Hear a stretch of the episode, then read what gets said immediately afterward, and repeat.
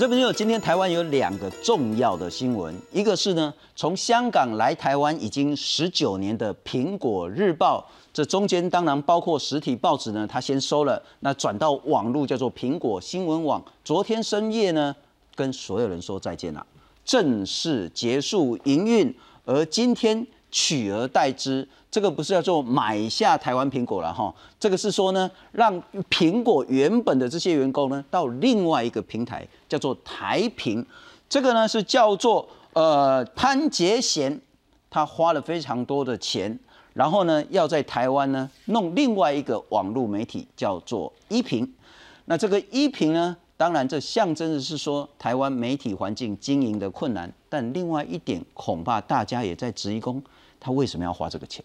他花这个钱真的能够回收吗？如果苹果新闻网会倒的话，那他接下来难道他说所谓的流量变现就可以让一平赚钱吗？很多人会质疑说，这中间会不会有国家安全的疑虑？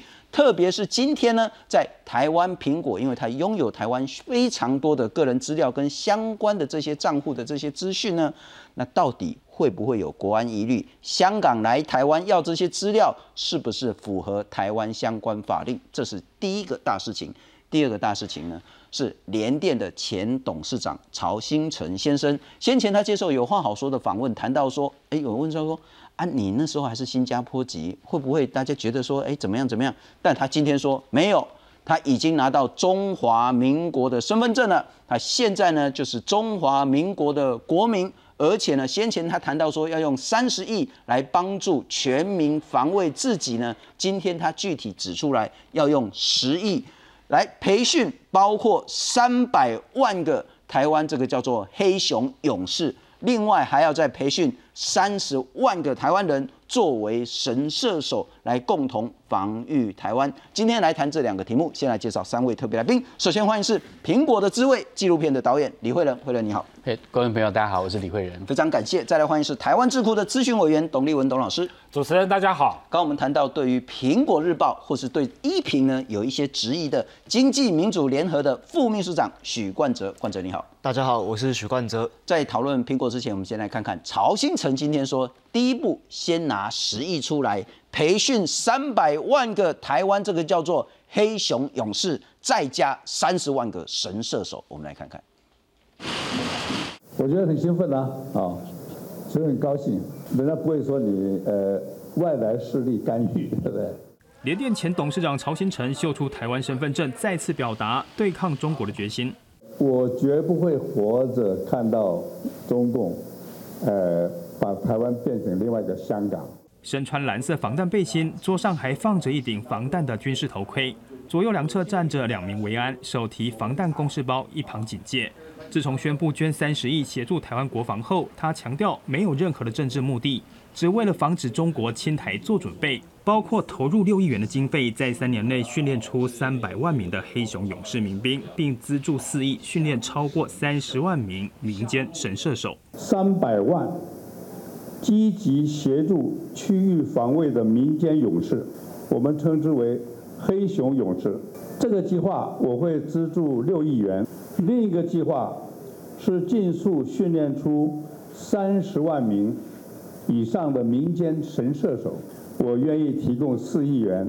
另外，针对外界关注二零二四年总统大选，未来台湾总统该具备什么条件，他先强调自己没有参选资格，再强调台湾可贵的是民主制度，健全制度比选出优秀的领导人更重要。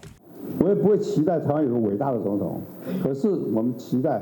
台湾的各种制度，那所以我回来提醒大家，这个抗共保台之外，我也会努力在司法上做改进。另外，对于国民党副主席夏立言赴中国会见对岸的高官，他说表达台湾的政权他支持，不过重提九二共识他表达不认同，强调两岸的情势不同以往。记者黄立成立访报道。董老师，先来请教你这件事。不过我们先补充一下资料，然后这个是我国的国防部在昨天除了公布我们之后的这个国防预算大增之外呢，还合并公布了一个叫做一百一十一年对岸中共的军力报告书。那评估呢，解放军对台湾有八种可能的行动。其中呢，非军事行动呢是前两种早就在做，而且越做越严重越大的。第一种叫认知作战，透过心理战、舆论战、法律战，这叫三战，散播错假争议讯息跟舆论操作，然后对我国的不利态势，这其实早就在做了哈。另外一个也早就在做，这几天做的越来越嚣张。那昨天说呢，我们国军呢开下第一枪之后。今天就把它击落了，然后这个叫做利用灰色地带，用民用的航空器、无人机、探空气球等等的密集不间断的骚扰我周边的海空域，早就在做好，这是一个重要讯息补充。第二个，我们来看看曹新成到底要做什么。曹新成说，他现在要推两个计划，一个呢叫做黑熊勇士计划，他要先拿六亿出来，三年训练三百万个。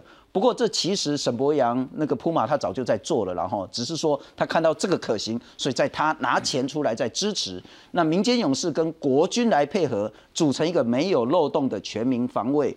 那民间勇士这部分之外，还要再花四亿来叫做宝箱神射手，这个要用三十万个民间神射手。当然不是说你要培训就可以，因为那要靶场，能够要相关的设备，要有专业的这些教官等等的，所以军方、警方、县市政府、民间组织要来合力推动。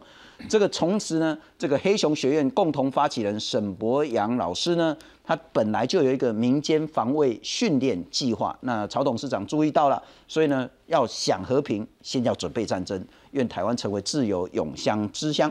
那我再请教这两个问题，一个叫做所谓的。非军事的，不管是叫做三战也好，骚扰灰色地带也好，以及曹新城的计划。好，呃，我们那个国防部啊，他终于把这一种中共的，好，他怎么样去哦犯台，好，军事的、非军事的，终于有个比较好详细的系统性的归纳。哈，我觉得这很好啊，其实是国防部早该做的了哈。呃，我倒愿意好花多一点时间来谈曹新成。我认为他现在哈就是我们台湾的英雄。曹新成今天的讲话呢，哈，他其实是很系统性的啊，而且呢，哈是蛮完整的回答三个问题。第一个，中国共产党是什么样的东西啊？第二个，中国共产党会对台湾做什么事情？第三个，我们台湾应该怎么办？那对我来说的话，哈，我我会被他的最后那两句话所吸引，哈，就是说曹新成其实他是在描绘出一个新的那种台湾的这种那种，你也可以说样貌或是理想，嗯哼，台湾要把它打造成是一个自由之地、勇者之乡，我觉得这一点特别吸引我。好，那我现在谈这他这两个方方案了，我听完这两个方案，我第一个感觉哦，我想去参加。我想去参加。第一个，我当然想要当黑熊勇士嘛。第二个，我更想当神射手。OK，我以前在当兵的时候呢，我的中靶率是百分之八十的，所以我想说，我应该是个可造之才吧。啊，所以说我应该可以成为神射手，因为我也想跟你竞争呢。是，好来，好，好，这就是曹新成的重点哈。我觉得他提出这个构想哈，他一定第一个他会冲击到。我们现在哈，我们政府的这种所谓的后备动员的这种思想跟体系，它会完全冲击到。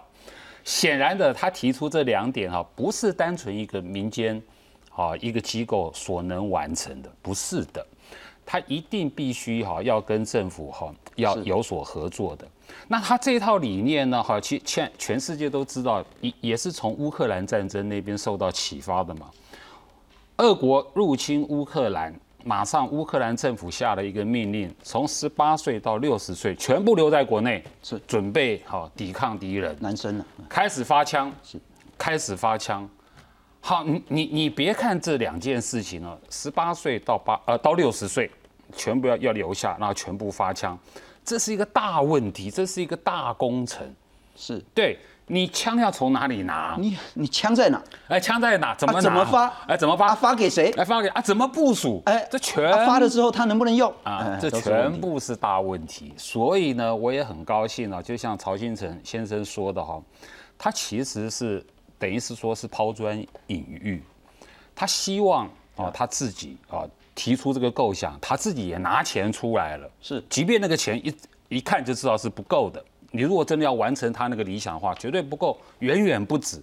不过这是第一步，终于有人动了。他曹金城也希望说，啊啊，他我我也希望他赶快成立那个基金会，让我也可以去去捐钱。我愿意，我也愿意参与这个事情，我也愿意捐钱去做这个事情。嗯哼，他这个他这种构构想是，当然我一看就知道是全民防卫嘛，是全民皆兵嘛，是啊。下一步如果真的两岸有事的话，的下一步就是枪放家中，然后全民抗中，就会走到这一步嘛。这一看就知道了，因为你到时候再发枪，对不对？来不及了，到时候会走向像瑞士那个样子了。是啊，然后呢，当然这要。台海有事的时候，我相信哦，这个像这方面的改革就会迅速做了。三百万人哦，然后呢，黑熊勇士三十万人神射手难不难？不难，达得到达不到？达得到。政府下定决心，结合民间一一起做的话，我不相信五年十年都达不到，怎么可能达不到？假如假如有心，政府有心做这个事情，所以。我一听我就知道，这是我们那个好，我们台湾的后辈是哦，那个动员体系概念思想要一次大大改造。嗯，不过我看到两个很重要了哈。当然，我们先前也谈到说，其实国防部一直在强化教招啊，不过不是说以前都是比较玩假的，现在就开始玩真的，也要去行军等等。但毕竟那是人民被动的，嗯，国防部叫你去教招，你才去教招。当然有一些人很很愿意了哈，但他毕竟还是一个被动。是。这个计划是变成人民可以主动，也没有说一定要男的吧？是女的当然也可以，当然也没有说一定要二十岁吧？是 那个你也可以，我也可以吧？是说实在，那七八十岁的也可以。是啊，是那甚至我觉得十五六岁的也可以了，因为其实你就是勇士嘛。谁说勇士一定要几岁或是性别？这是一个人民可以主动参与，成为全民防卫的一个重要角色，这是一个。第二，我要请教导演一个，今天曹新成讲的一点，我觉得我是高度认同支持。他说：“其实我们去看那个乌克兰战争哦，只要这个地区还有部分的人民或者是军队拒绝投降，继续抗战，那个入侵者就不能宣称他已经占领了这个地方。那回到台湾啊，也不管是桃园啊、新竹啦、台北啦、屏东啦、台东花莲，只要有一定比例的人民跟军队誓死保卫家园。”解放军、习近平、中国就不能说我已经占领了花莲，占领了台湾，他要做的是这个。啊，你又怎么看待这个计划？呃，其实我觉得，比如说像刚刚董老师有提到说，我们整个后备跟动员可能会去做一些改改变，这样子，我我非常同意。比如说像如果我们有这样的经费，我相信很多人都愿意去做这个训练，包括我。我虽然讲过这个话回，我嘛绝对去啊。好，你卡扎龙的生生存训练。因为我以前在玩生存游戏，其实这个军方跟民间配合其实都有了。像以前我们在玩生存游戏的时候，我们都知道台湾有一支部队叫做夜鹰夜鹰中队宪兵特勤队，他们以前在林口那边有一个地方叫举园。那我们那时候在玩生存游戏的时候，他们就来邀请我们一起去跟他们玩，他们就跟我们一起玩喽。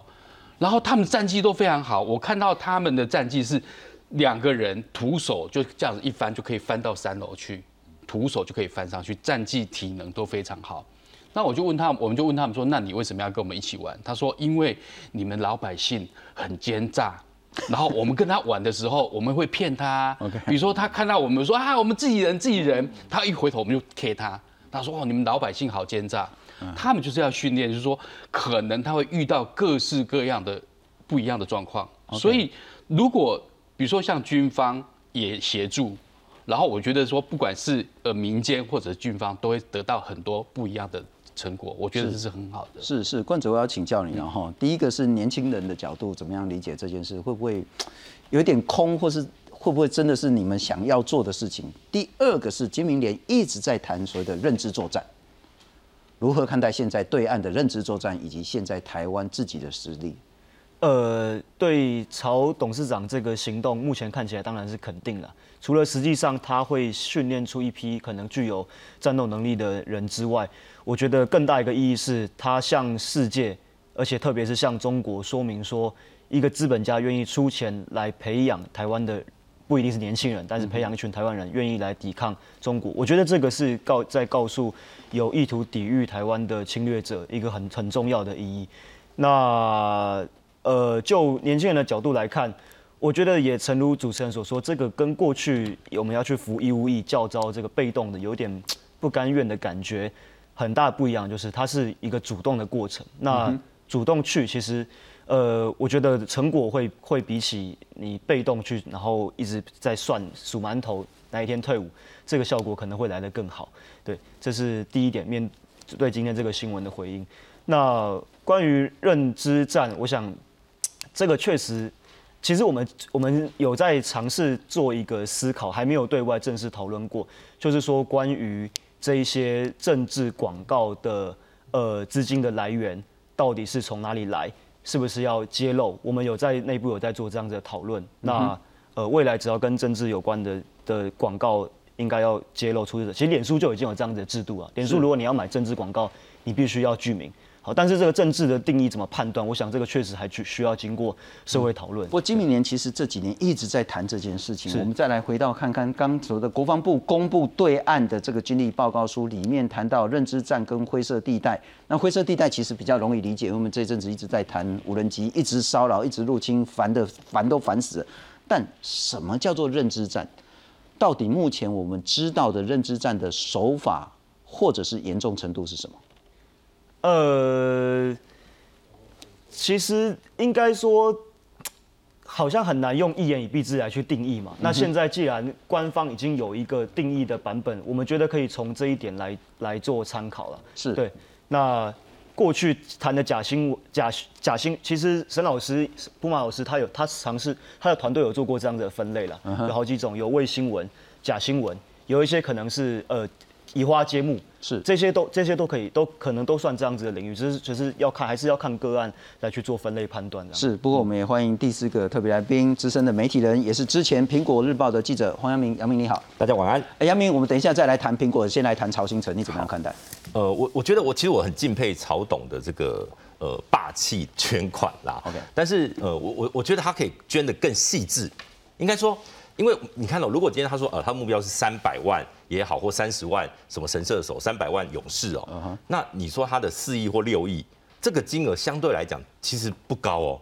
有人算说，哎，三年平均一个人两百块，就是说这样子一个费用，真的能够做到什么？但我觉得他应该是想要抛砖引玉，就是说，哎，第一笔我把这个这个，比如说一个机制。建立起来，后面也许大家民间的力量就可以投入，是，或是政府的机这个相关的力量也可以投入，然后去培训。但关键还是，比如说，呃，神射手，什么叫神射手？什么叫做黑熊勇士？就是这一些定义里面哦，要把它定义清楚哦。哎，目前看起来，比如说我我我只要举一个简单的例子，就是说他的目标到底是对着对岸中国大陆，还是对着自己人？比如说今天曹董，今天是记者节。他在里面对一家媒体是用非常不客气的方式直接把他轰出去哦。那未来这一群人受训练出来，所谓的抗中保台会不会变成是？如果今天在台湾，我们连就比如跟他有不同的意见，他会拿这样的一个所谓的我训练了一群所谓呃抗中保台的这个勇士呢，来消灭国国内不持不同意见的人，会不会变成这样的一个模式？我觉得这个是一个可以讨论的。因为，呃，在我我从一个媒体记者的角度哦，今天我觉得曹董的记者会最大的一个失误，就是在那一段他去批评媒体的那一段。那一段。对，因为我我我觉得任何媒体哦，你让他进了这个你的会场，他也提问了，你却说，哎，这家你不能问，这个我觉得比较，就是以曹董的格局，不需要做到这个程度，毕竟你连三十亿你都花了。那何何不就让你甚至说，哎，我甚至欢迎中天来申请加入我们这个 这个团队，去反对岸的认知作战。是对，所以，我我我觉得这个部分呢，就是说，一个是叫细致面，要怎么样把它做到，哎，你真的能达到这个目标。是。那第二个就是说，希望这个格局不要最后是说，我们大家一致对外嘛。是。那没有必要说最后。对着自己人是，不过我可能理解就是说，那当然台湾是一个言论自由的地方，这个国家嘛，哈，那当然每一个媒体跟自己都有不同的意见可以表达，但不可能是到最后是所谓的那个枪杆子对着自己人，然后那一定是对着敌人。第二个回到那个，我觉得董老师就是说，钱当然不够，但是看你是要做什么事情。你如果是六亿、四亿，部建一个那个所谓的那个报名的系统。不是你要成为勇士，还要别人花钱请你当勇士哦？哪有这种事？你车马费自己出啊，训练费自己出啊，那基本的开销自己来弄啊，啊，甚至你那个所谓的那个徽章自己花钱，然后被认证也都是 OK。我还是想请教，刚刚杨明有提到两点，你又如何看待？我还是帮曹新成先生哦说两句话哈。呃，他是私人的，等于是说他不是政府啦，枪也不在他身上了，好，所以说马上就要指控他未来是不是可能变成他的私人武力，这个对他不公平了。嗯哼，我也认为他当然有权利在那个记者会里面讲那样的话，他是怎么讲的啊？第一点，他是 那个记者不是向他说，哎，这里不是一言堂吗？是的啊，那里不是一言堂，那里也不是白虎堂，这什么意思呢？不是说记者的每一个问题他都他就需要回答的。No，曹曹新成先生也清楚的点出来，你那个问题是陷阱，的确也是陷阱。任任何人大家都记着，对不对？一看就知道是陷阱嘛。曹先曹新成先生有拒绝回答的权利，他没有轰他出去，没有没有。但是我说，比如说你还有脸站在这里。他那一句话，我觉得是对一个基层，我站在一个媒体人的角度，不管今天他在什么频道，他在哪一家媒体，他提问，你却说你怎么有脸站在这里的时候，我觉得他已经失格。包括过去郭台铭董事长哦，去撕苹果日报、撕这个中国时报、工商时报，都是失格的行为。我觉得站在媒体去，你欢迎他来采访。那难道他不能问一些比较尖锐的问题吗？你可以拒绝没有错，我我我尊重这个董老师说的，就是说你可以拒绝回答，拒绝回答，但是不需要做用到所谓的羞辱式的。波可能拉回来了哈，因为我们可能不要花时间在谈中天，因为我们今天的 主题呢是所谓的全民国防以及苹果新闻网，昨天关门了，结束营运了，今天叫做一屏新闻网，我们来看看。网站上发文感谢读者十九年支持。台湾苹果新闻网在八月三十一号晚间的二十三点五十九分过后暂停更新。而延揽台屏百分之九十六员工的一屏新闻网，九月一号正式上线。无论是在 App Store 还是 Play 商店的排行榜表现都很不错，平台上也陆续登载许多时事新闻。但今明连接获爆料，在台平熄灯之后，香港清盘人委托了台湾的管理顾问公司和会计师。一号上午前往苹果日报大楼，要接管资料库和银行账户。所谓香港法院选派的清盘人，其实就是港版国安法对黎智英的整数，违法伤害台湾主权地，行使这个港版国安法。金明莲认为，苹果日报大楼内的各种新闻资料和素材是庞大的各自资料库，被委托的这间公司和会计师。如果执意进行没有经过台湾法院同意的清盘动作，主管机关应该要依法向法院申请解散，也要立刻检查是否有违反各资法、违背禁止跨境传输的规定。任何行为如属于香港清盘令在台效力之延伸，依法无效。如果港方执意将恶法黑手深入台湾，我相关机关将依法立即采取相关作为。我们也要正告相关的国人，不应配合执行恶法，以免触犯我国法律。陆委会声明，香港一传媒高层在去年遭受到拘捕清算，是因为港版国安法。而另外，这也没有经过台湾法院的裁定同意，所以不认其效力。如果港方执意将黑手伸进台湾，会采取相应作为。记者曹元军、邱富才特别报道。不会了，你应该是全台湾所有的媒体最了解《苹果日报》了，应该是全台湾对他正反都研究的很透彻的一个导演。我还是想请教，嗯，十九年《苹果日报》啊，当然那个纸媒先收嘛，哈，那昨天就是连网络都收了，对。那今天开始，这叫一平了哈。那理论上，这跟台平是一点关系都没有。虽然那个大概是八九成以上的苹果日报的记者员工都回到这个台平，不过这个台平的新闻网创办人潘杰贤呢，他说呢，台呃一平的创办人潘杰贤他说，台平将近三百个员工呢，昨天被大量解雇了，这非常的可惜，这么优秀的媒体人才，所以潘杰贤决定。用他另外一间子公司叫做龙城资本，成立一个新公司叫做一平新闻网，新的哦，跟台平一点关系都没有哦。纳入百分之九十六收到之前通知的台平员工，大概两百个人。那他在前两天说，他这五步一绝对，不用台平的品牌，不用台平的网址，不接触台平的各资，不会用台平的资产。不会介入新闻中立，绝对遵守台湾中华民国的相关法律。很可惜吗？苹果收掉了，还蛮可惜的啊。安娜讲，呃，因为其实苹果虽然很多人觉得说它三色星，有觉得说它诶这物件吼都拿小高那细给欧贝加，但是但是它就是自由言论的一部分。坦白说，你看苹果日报或者是一传媒在台湾这么长的时间，如果你包括你可以问杨杨明，我相信很多人待过苹果，对苹果那段日子还是非常怀念的，真的非常怀念哦。为什么？因为他在那边感觉上。你在当记者，你在跑新闻，你是被尊重的，是有尊严的，是有尊严的。各位如果想想看哦，现在苹果日报在他们之前，或者是一种呃，苹果日报来台湾，他讲了说，我们两个东西绝对不做，一个不接受关说，第一个就不做业配，这两个事情对现在很多媒体是做不到的。接受官说，嗯哼，不做业配。很多人就觉得说啊，今麦 YouTube 打开都会做业配啊，不是啊，好像是没有什么，他必须要生存下去啊。可是各位，你知道吗？你要求记者去接受官说去做业配，那真的是对记者的一种霸凌跟所谓的羞辱。为什么？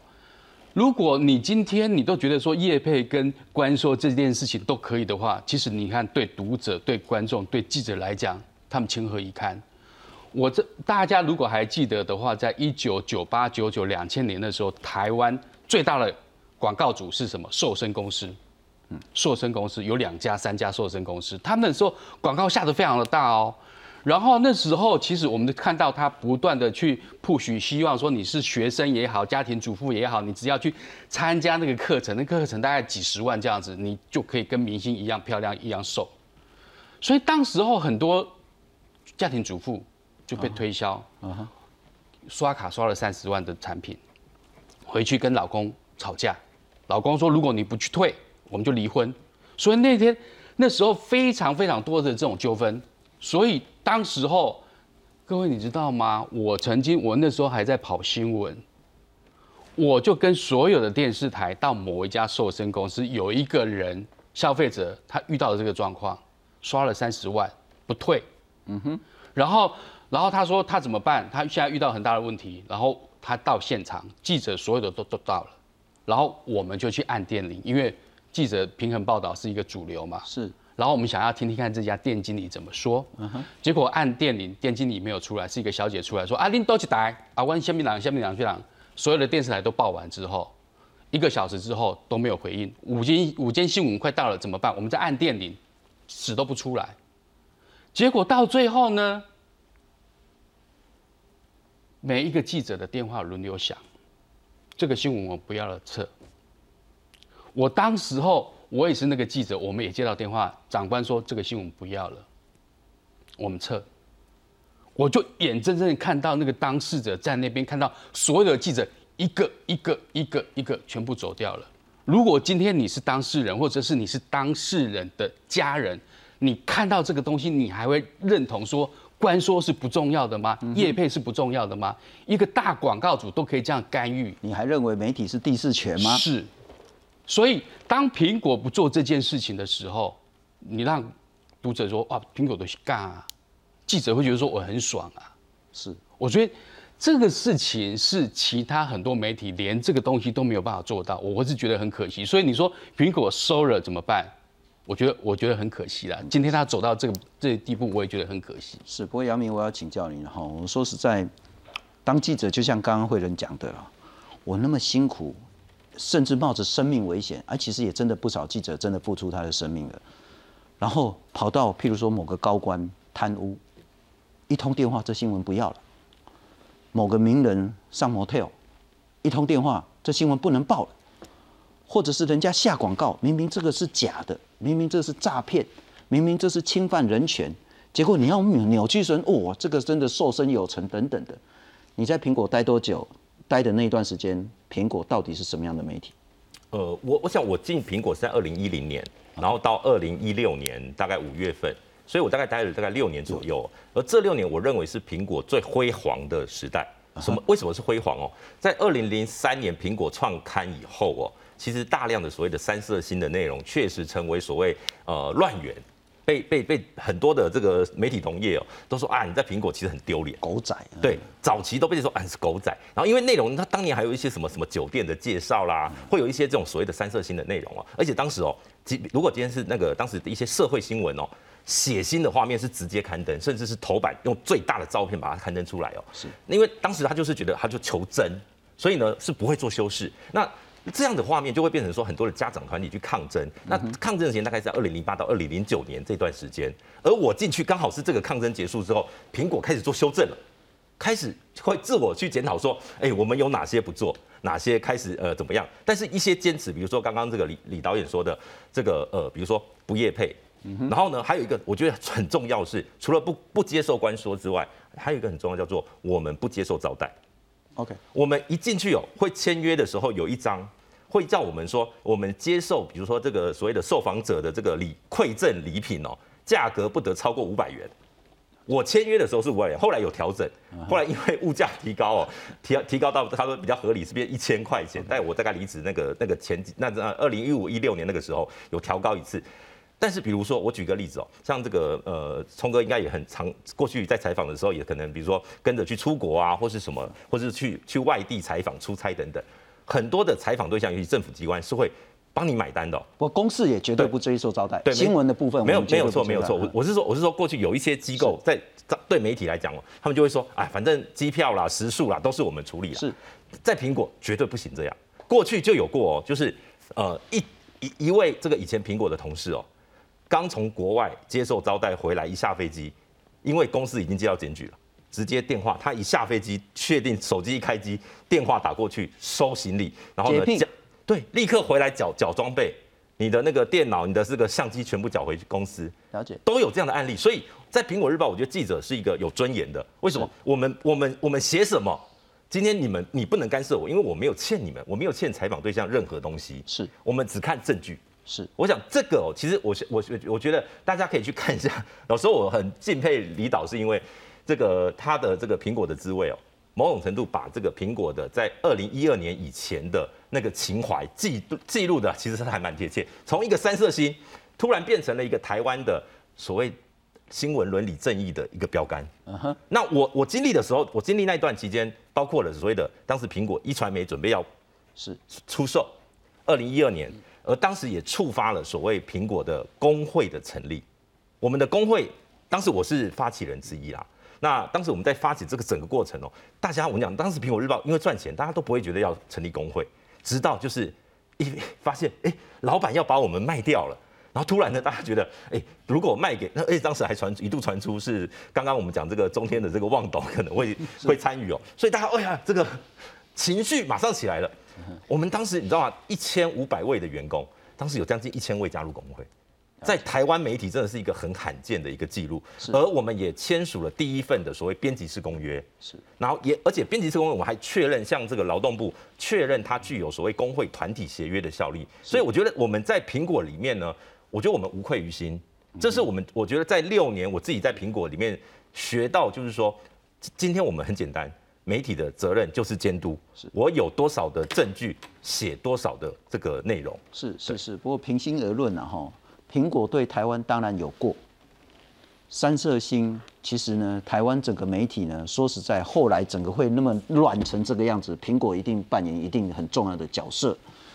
然后呢，原本台湾的媒体虽然是不争气了，哈，但至少某些原则会守住。可是苹果自来鬼龙乱移啊，但苹果对台湾更有功。多少的那种重大贪腐的事件，那种人面兽心的那种披着那个羊皮的狼，也都是因为苹果一周刊整个被拆穿。就在这部分，苹果真的树下一个很重要的典范。好，那接下回到这件事情，不过要请教冠哲，今天我这个新闻有一点点看不懂。我当然了解说，当时苹果在推订阅制的时候，要了很多很多台湾民众的个资。那苹果这十九年的报道，拥有极大。关键秘密的一些呃所谓的受访者的资料，回到香港苹果也收的之前呢，他也知道说，如果老共接管香港苹果的话呢，那是会对香港民主极大的浩劫。所以我印象中好像香港苹果就把这些资料全部都销毁了。那台湾苹果呢，现在说不销毁要封存，那结果呢，香港那边的人呢就说我要把资料拿回去。这是否就代表着所谓的香港来台湾请门打吼执行香港的国安法？我们来看看，苹果新闻网声明说。呃，相关苹果的员工资料封存五到七年之后要销毁，财税资料五到十年之后销毁，订户会员资料呢无限期的封存。金明联说，封存不是销毁啊。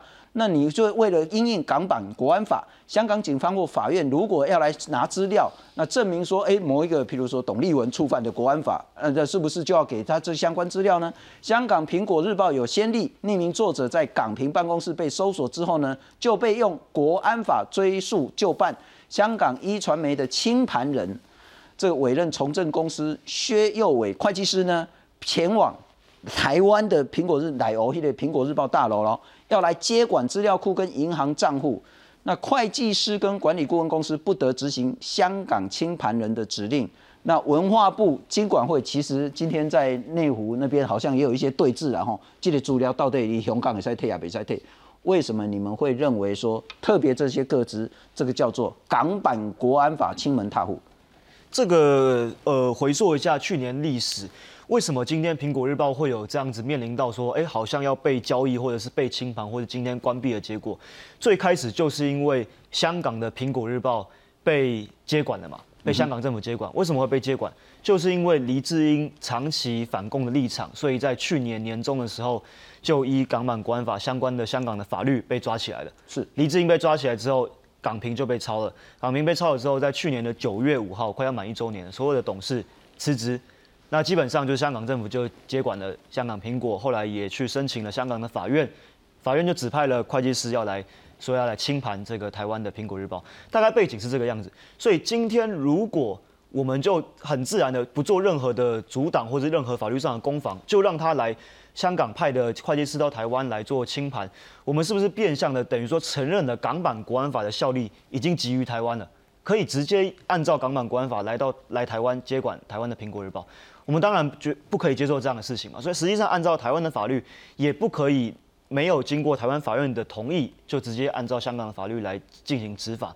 哦，那这那看起来这个香港的清盘人是没有去法院做任何的申请或裁示嘛？是对。那这一年来，他们也都非常低调行事，甚至在六月的时候，香港的呃一传媒公司还发表了一个声明，说他们没有授权任何呃出售台屏的这个呃授权的许可。好，所以看起来哎，好像罗生门一一团迷。但是到今天，应该说上礼拜，他们发表了一个声明，台平发表声明说，各自主要是这个订户与会员资料新闻素材封存，好封存无限期封存。然后到今天，哎，突然有传出说有香港法院派的清盘人要来接管。大概一一年来的发展是这样子。那我们最担心的还是刚刚提到的这个新闻素材的部分。诚如主持人所说的，这十九年来的各式各样的报道，政治人物的。呃，艺人的。是。那这个所谓的素材跟已经露出了报道最大的差别就是，它有可能很多是秘密。啊，不管是新新三社可能都有，它一一一种层面是可能被作为未来政治威胁的工具，另外一个是直接就变成本来以前是匿名的报道、匿名的资料、匿名的受访，现在如果轮轮到香港甚至中国政府的手中，会不会变成政治定罪？拿来当成台湾某一个投稿人入境过机过境香港的时候变成定罪的工具，这是我们最担心，不只是各自问题，是国家安全以及主权的问题。不过这个其实我们之前在采访也常会这样子，报道出来是一回事，后面是谁接受我访问的，他提供什么资料，这个我要保护住。那等一下要请教杨明，到底这件事有多严重？然后除了个人资料，这会不会又牵涉到更严重的国家安全？譬如说某一个高官贪污。他是谁踢爆他的？那整个国安系统又是怎么样运作的？不过我先请教董老师了哈，有这么严重吗？如果香港来要台湾台湾苹果的这相关各资，就叫做香港把台湾视为所谓的香港国安法的延伸之地啊，这个叫做我们上权如果？当然是啊，呃。之前还发生过一件事情，还记不记得？就是说，这个香港的这个雨伞，这个这个革命之后，反送中革命之后呢，哈，他们有几位香港的那些年轻人参与活动的年轻人，在我们台湾竟然被跟踪，竟然后面是被国台办哦公布说，哎，你去过什么地方？好，怎样怎样？哎，台湾呢？对不对？还大家都还有印象吧？是，所以说，中共的手。无论他是哪一种手，有形或无形的，都想极力的想深入台湾。这个是哈，其实这个就不用再我们不用再讨论或不用再辩论了。老公本来就会这样做嘛，好，这是第一个。第二个哈，我简单讲一下哈，认知战是什么东西啊？认知战它有个最简单的定义啦，哈，就是使用一切手段来改造对手国政府跟人民的这个啊思维方式跟价值判断标准，这个叫做认知战。所以说它的形式有很多种形式啊，我们看到的国防部啊，那只是国防部军方的定义。所以从军方的角度哦，他会说是三战了哈，是这个所谓的假讯息。no no no，不止，远远不止这一些。是我随便举例了，就是说他就是如果中共香港港府或中共能够掌握过去十多年来的这个香呃苹果在台湾的所有的所谓的素材机密资料，他要把你这个。台湾的社会啊，搞得混乱。我刚刚说的，你的思维方式，台湾的人的思维方式跟价值判断的标准是要搞混乱，那就好好玩多了。他有手上有点资料，就随便给你乱放，就是乱放，就会它会造成我们台湾社会的高度这个这个等分裂跟对抗跟对立，政府跟人民，人民跟人民，嗯哼，党跟党，对不对？团体跟团体是，那一切都会不信任，所以反而在所谓的香港一传媒的清盘人来告台湾法院，要求取得资料之前，恐怕文化部自己先要上法院，说这个涉及国家安全，涉及个人资料法，然后也许就要不管是叫做假处分也好，或者是直接销毁也好。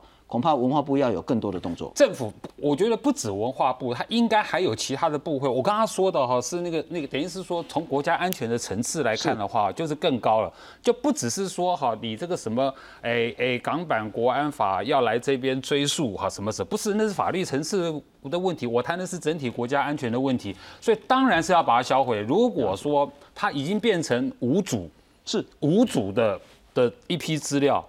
当然就销毁了。那当然销毁，没什么好说的。这个就是我们各资法里面讲的很清楚嘛。当你原本使用目的已经消失的时候，你相关的个人资料就要销毁嘛。封什么存呢？那笑死人了。不过，杨明，我要请教你，因为你自己带过苹果日报，相关的不管你受访者的资料、采访的 raw data 也好，资料库也好，甚至相关的这些不管是账户啦、金流啦、人流啦，或者是说相关的这些系统，如果被我没有说被中共解放军拿走，如果是被香港一传媒的清盘人拿走，后果有多严重？呃，我先讲我，就是像连我自己的各自都在里面了。就是 你知道，我们以前在苹果工作，我们第一件事情就是说，我们不用这辈子不用想进中国大陆了。那现在是连香港都进不去了，你一进去，基本上可能很快就被逮捕。因为你是一个曾经在台湾的苹果日报，你就是所谓黑名单了，基本上已经会被注记，就是要申请港签，你是申请不过的这种人啦。那所以我们以前都都会自己很理解说，哎，我们这个身份就是因为我们是属于曾经在苹果日报工作过，而苹果日报以前有一个特色，就是说，比如说我们是规定三个人以上的名字就叫综合报道，那未来他如果有这个资料库，他其实是甚至可以看到过去，比如说反共。的相关的言论是哪些记者写的？新闻写综合报道啊，实际上资料库是黄阳明写的。对，事实上他是可以查到说哦，因为他有这个稿单的系统，这些资料库我们全部都会存存档的。那他都可以看到说，哎，原来这个稿单是哪一个记者某某某？哎呀，他现在在中国大陆要把他逮捕，用一个颠覆、企图颠覆国家国家这个主权等等的。所以确实这样的资料确实有可能，我对我们这个采访的。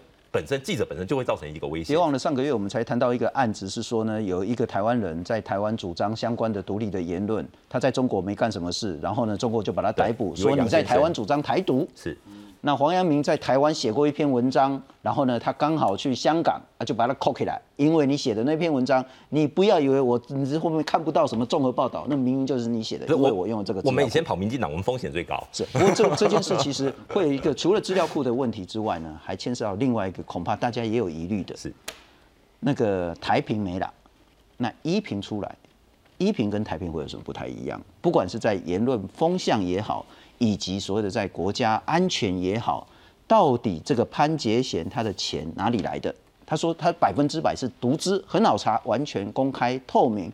但苹果倒掉了，为什么一品呢？他有信心一年内可以赚钱，然后他所谓的流量可以变成高度的现金。我们来看看。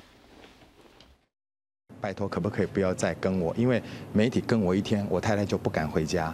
二零零九年，《苹果日报》独家捕捉到当时立委吴玉生和女性友人进入汽车旅馆的画面。这则报道重创吴玉生的形象，而这也就是《苹果日报》的特色：踢爆丑闻，挖掘真相。为了捕捉真实画面，记者不惜卧底采访，甚至没日没夜跟拍，因而让不少名人气得牙痒痒。你这个暴力色情报，你在台湾还能够存活，我就证明台湾的司法已经死亡了啦。正是因为不怕得罪人，苹果日报频频拆穿黑心商品，并执行深入的调查报道。你光顾到说赚钱，我觉得读者很快也会觉得，从你这个媒体上我得不到。他真正想要的东西。为了吸引读者眼球，《苹果日报》常被嘲讽是裸体加尸体，充满煽色性的题材，挑战新闻伦理。像是二零零六年，台中有一名老师和学生发生不伦恋，苹果记者找上门，老师扬言如果刊登出来，他一定自杀。结果隔天，这位老师真的上吊自杀，让记者相当自责。如果说我们。觉知道他这个人是一定会自杀，而且呃，如果就是用一个很强烈的方式，那我们当然不可能去用用一个报纸一个头条去换取一个人的生命，没有人会这样做的。不过近年来，随着创办人林志英等高层入狱，一传媒的营运日益困难。台湾一周刊先停刊，接着苹果日报从纸媒转为网媒，终究还是敌不过亏损压力，在八月三十一号画下句点，也宣告黎智英在台湾的一传媒王国正式走入历史。记者综合报道。博会人要请教你了哈，苹果的滋味会不会变调，会不会走位？这个当然还要再看哈。不过我们来看看，那确实呢，台屏就倒掉了。那台屏倒掉最大的关系就是那个。所谓的收入不及支出啦，啊，就是那个亏损太严重，所以只好卖掉，只好收起来。好，那一平是不是就可以解决这个问题？我们来看看。这个新的创办人他说他有信心，他最大的厉害之处就是流量可以变现金。潘杰贤之前当过麦卡锡花旗银行一期 Life 的创办人，那创立的家族办公室龙城资本就是那个买下聘用这么多呃原本台平员工的这个公司，过去九年收购了十多家的公司，那南美、北美、印度、台湾都有。他说呢，每一间都是他百分之百个人投资，没有接受任何的外来投资。财务规划，他说呢，龙城资本独资来经营一平新闻网，百分之百没有中资，百分之百爱台湾。以后每年投入三到四亿，他要把媒体流量变现。然后呢，除了新闻之外，只要能变现的，通通都会进行产业啦、直播啦、podcast 都可以。但现在没有计划要出资本，可行吗？嗯，其实如果他是真的是从零开始的话，他大可不要去吃台品一传媒的豆腐啊，你不要叫一品啊，那就是一个山寨的苹果不是吗？那个 logo 像，它可以叫你有龙城啊，一条龙都可以。不是他那个一品啊，所以。所以，如果他从零开始，不用他的资料片，不用什么，我其实对于他还一次聘了大概两百多位员工，那个成本是很高的。跟台湾很多的网媒来讲，它成本太高。如果苹果有那么高的流量都没有办法变现的话，它有什么能力来变现？嗯哼，也许它有很很特别的能耐，那我们不知道了。那如果如果它没有政治目的的话，我们常常讲说，其实台湾现在有很多的讯息农场，你看到讯息农场，或者是说平常都为你一些生活上的东西啊，然后甚至是说，哎，他他去做好多的东西给你看，但是他关键的时候，他只要去达到他的目的就很划算了。如果是一个大型的、公开的、让人家信任的讯息农场，如果好真的万一发生了什么战争或什么有什么冲突的时候，他会不会？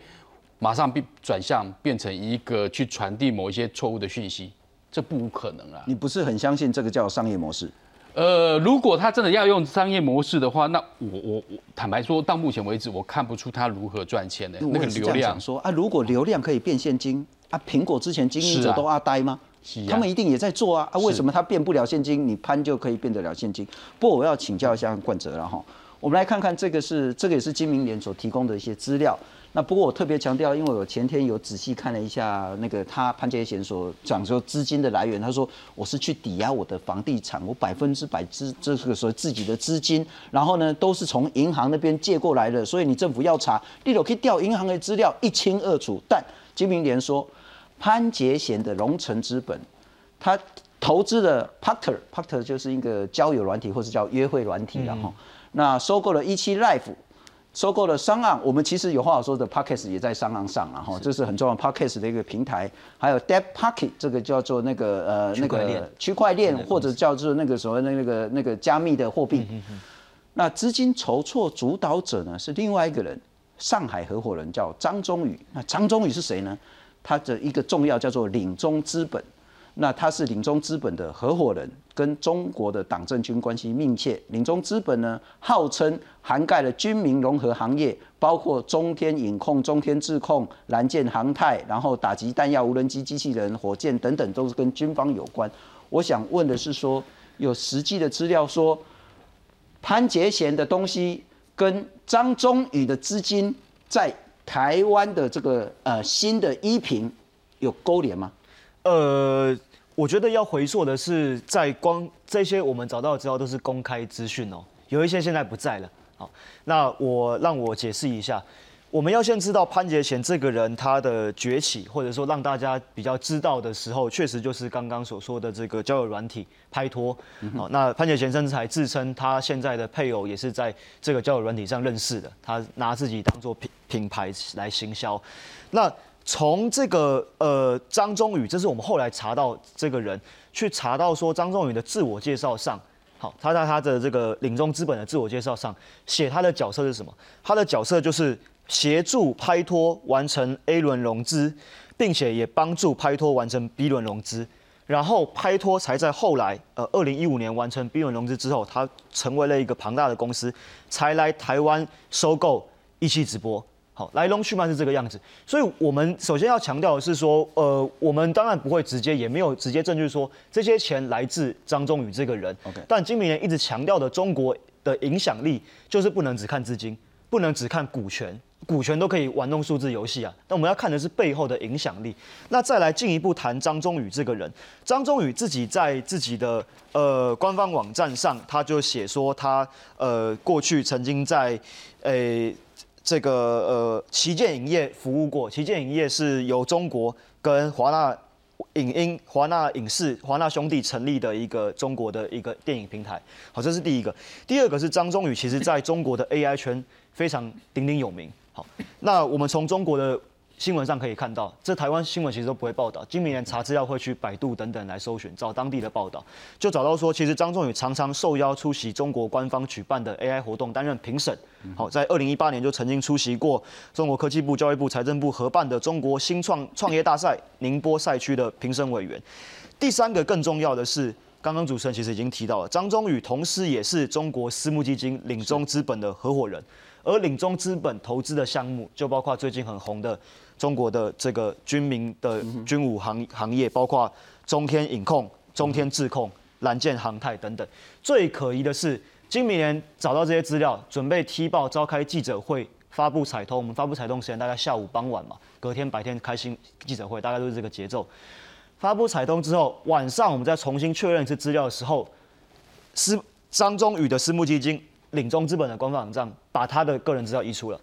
把中天影控、把中天智控，我们这个比较担心的军武的企业移出了。了解。很遗憾的，当然我们都已经先备份了啊。那我今天没有带截图来，不过在今年的 对，是总总之这些种种的迹象，说背后是不是有中共影响在背后？我们当然希望投审会、经济部相关单位可以去积极的调查。好好，那董老师遇到一个问题了哈，就是说那个潘跟张他们是合伙关系，然后这个呢所谓的。潘中呢，在另外一边又有中国军方的色彩，可是潘没有，但潘跟他合伙的这个在另外一边有。好，潘现在讲说呢，我是用自己口袋百分之百自己的钱来去买那个，不管是叫做台平或一平，其实都是他要买的了哈。那投审会可以审吗？有办法审吗？如果他真的是百分之百自己的钱，而跟这个章一点关系都没有了啊！第一个哈，这两个人我一看了，全部都是白手套，然 后在中共对不对？中共你如果可以做这种，你企业能够做大啊，然后呢，你又可以哈涉及到这个所谓的哈这种 AI 哦这种高科技的企业，你背后没有人的话，你怎么可能做做这种生意嘛？哈，这是第一个。第二个可以确认的是。中共想不想收买台湾的媒体？